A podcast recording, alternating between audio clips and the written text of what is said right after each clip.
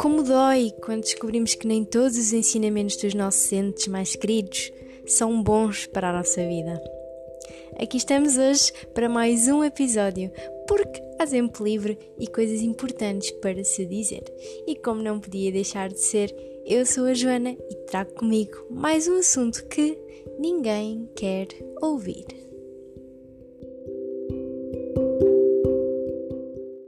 Eu cresci ouvir a minha avó sempre dizer: Filha, nunca te apaixones e não te fiz nessa história de amizades, não há cá amigas. Durante grande parte dos meus anos de adolescência, não entendia muito bem de onde vinha aquele discurso, por mais histórias que ela me contasse. Hoje percebo que não passavam de fantasmas da história de infância dela, pois ela também cresceu a ouvir este conselho das suas cuidadoras. A olhar para trás e mesmo para o meu presente, reconheço os danos que esta frase causou na minha vida social, no meio de tantas outras que contribuem para a criação de bloqueios sociais. Este termo, bloqueio social, é ainda algo novo para mim, porque surgiu de uma conversa relativamente recente e até então eu achava que desde que tinha iniciado o processo de reeducação já tinha superado grande parte das minhas dificuldades em estabelecer eh, relações com os outros. Obviamente que, quando me apresentaram este termo e pedi para o definirem, fez-se luz. Afinal, só fiz um ou 2% do trabalho que preciso fazer. Mas porquê? A desconfiança nas intenções dos outros e a necessidade de ser extremamente seletiva permaneceram como um, um inimigo silencioso claro, superei a dificuldade de, por exemplo, ligar para a Telepisa para fazer um pedido ou não me isolar num convívio de cara trancada. Mas a sensação de não ter amigos, por achar que ninguém me serve para uma amizade ou de não sentir que o meu parceiro é um porto seguro e acabo por não me entregar com alguma liberdade, são bloqueios sociais provenientes dos meus fantasmas. Esta frase da minha avó contribuiu para que eu criasse expectativas realistas para o que cada relação pode oferecer. Ou seja, um namoro ou uma amizade na minha vida deveria corresponder a todas as minhas necessidades.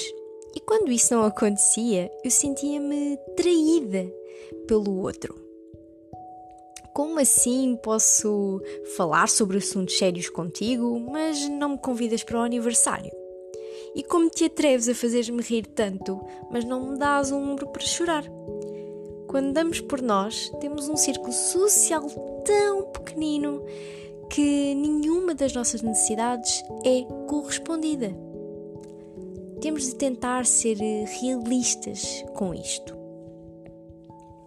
Ninguém é possuidor de tudo o que nós queremos ter. Se em 10 necessidades uma pessoa só corresponder a 3 ou 4, muito provavelmente namoramos com essa pessoa. E já é fantástico. Está talvez na hora de normalizar uh, termos uma pessoa para rir, uma pessoa para chorar, uma pessoa só para andar de bicicleta, uma para beber um cafezinho todas as quartas-feiras e está tudo bem. As relações são feitas disto, de trocas. Nós temos algo para dar, mas também temos algo para receber. E estamos tão habituados a sentirmos mal em ter vontades e desejos que nos colocamos em situações em que ou nos esgotamos a nós ou esgotamos o outro e as coisas acabam por não durar.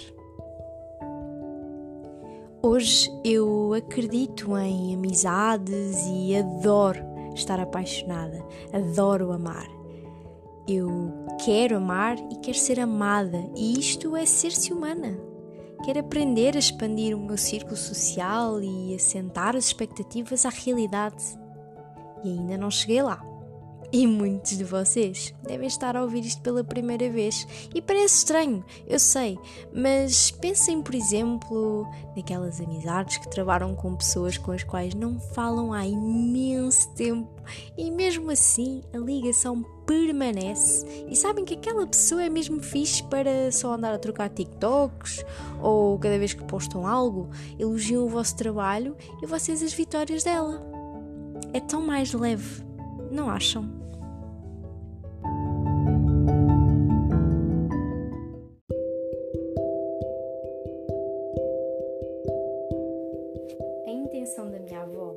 Era proteger-me. E mesmo que muitas das ações dos nossos cuidadores sejam contraditórios ao sentimento de segurança, não podemos esquecer que eles próprios têm os seus fantasmas da infância. Nós é que não precisamos de viver da mesma maneira e com os mesmos bloqueios. Sozinhos não somos grande coisa.